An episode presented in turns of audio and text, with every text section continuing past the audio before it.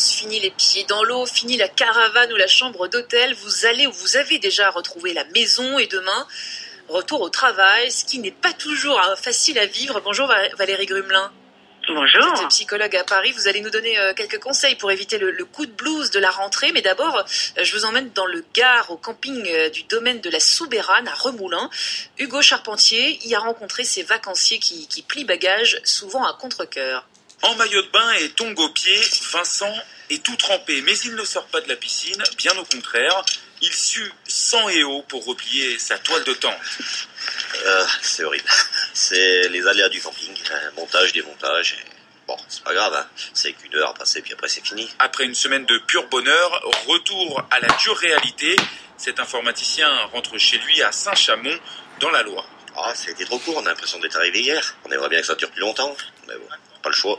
Juste à côté de son emplacement, il y a le camping-car de Jennifer et Geoffrey. Ça y est, ça commence à partir bien, bien, bien. Tout sourire, ces deux-là ont décidé de rester encore quelques jours de quoi narguer tous ceux qui plient bagages. Un petit peu, mais essayez de pas être trop méchant quand même. Alors qu'est-ce que vous leur dites? Eux, ils vont rejoindre la pluie et nous, on est encore au soleil. Et ce soir, voilà, nous, on continue l'apéro avec un peu des animateurs, un peu des personnes euh, du technique du camping. Parce que voilà, c'est convivial, c'est un peu la famille, quoi. Donc on profite avec tout le monde. Et puis Geoffrey n'ose pas le dire, mais maintenant, il va avoir la piscine pour lui tout seul.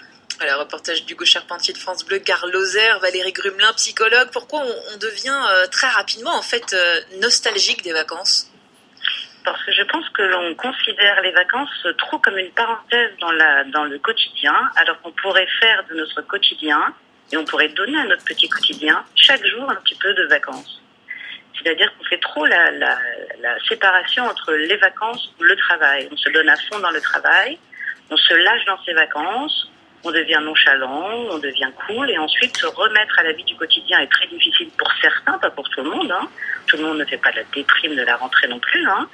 faut aussi voir les gens qui sont contents de rentrer et heureux, comme les enfants, quand, quand nous étions enfants et que nous étions ravis de retourner à l'école le lundi matin, ou ceux qui n'étaient pas ravis du tout parce qu'ils avaient euh, laissé tomber des devoirs et des leçons pendant le week-end et ils savaient que tous ces gros trucs allaient leur retomber dessus dès le lundi. Et les vacances, c'est un peu pareil. C'est on est, deux, styles de, de, consommateurs de vacances. Ceux qui sont complètement nonchalants en vacances et que là, plus rien ne compte et ils se lâchent complètement.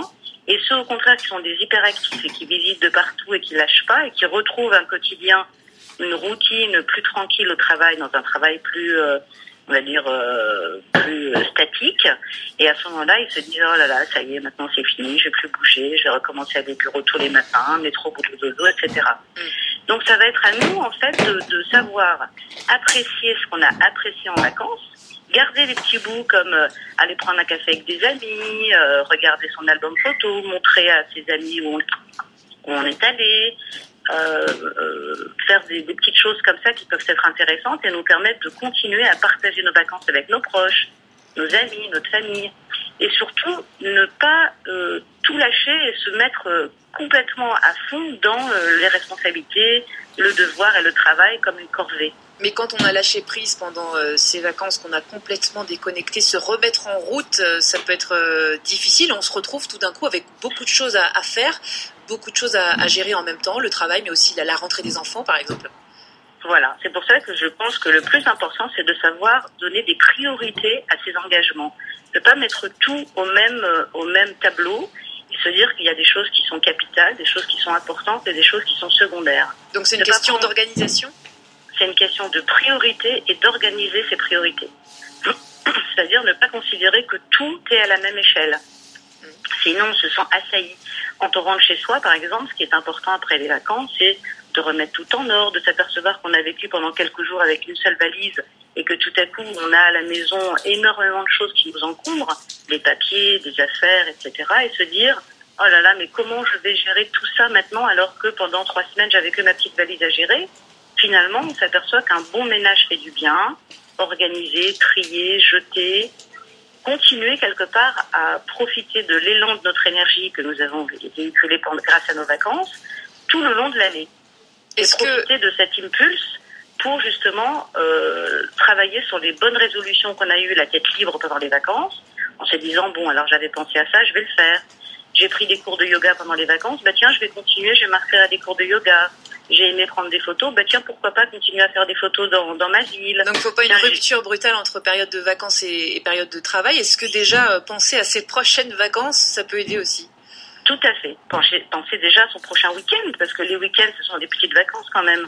Pendant les week-ends, on peut avoir ce petit goût de, de, de, de relan de vacances en, en commençant à flâner, à flâner dans, dans sa ville, à, à faire des choses qui sont intéressantes. Il n'y a pas les grandes vacances et puis rien. Je pense que la France, justement, est souvent victime de, cela, c'est-à-dire on fait des grandes vacances. Il y a des pays où il y a toujours des petites vacances et aucune grande vacances.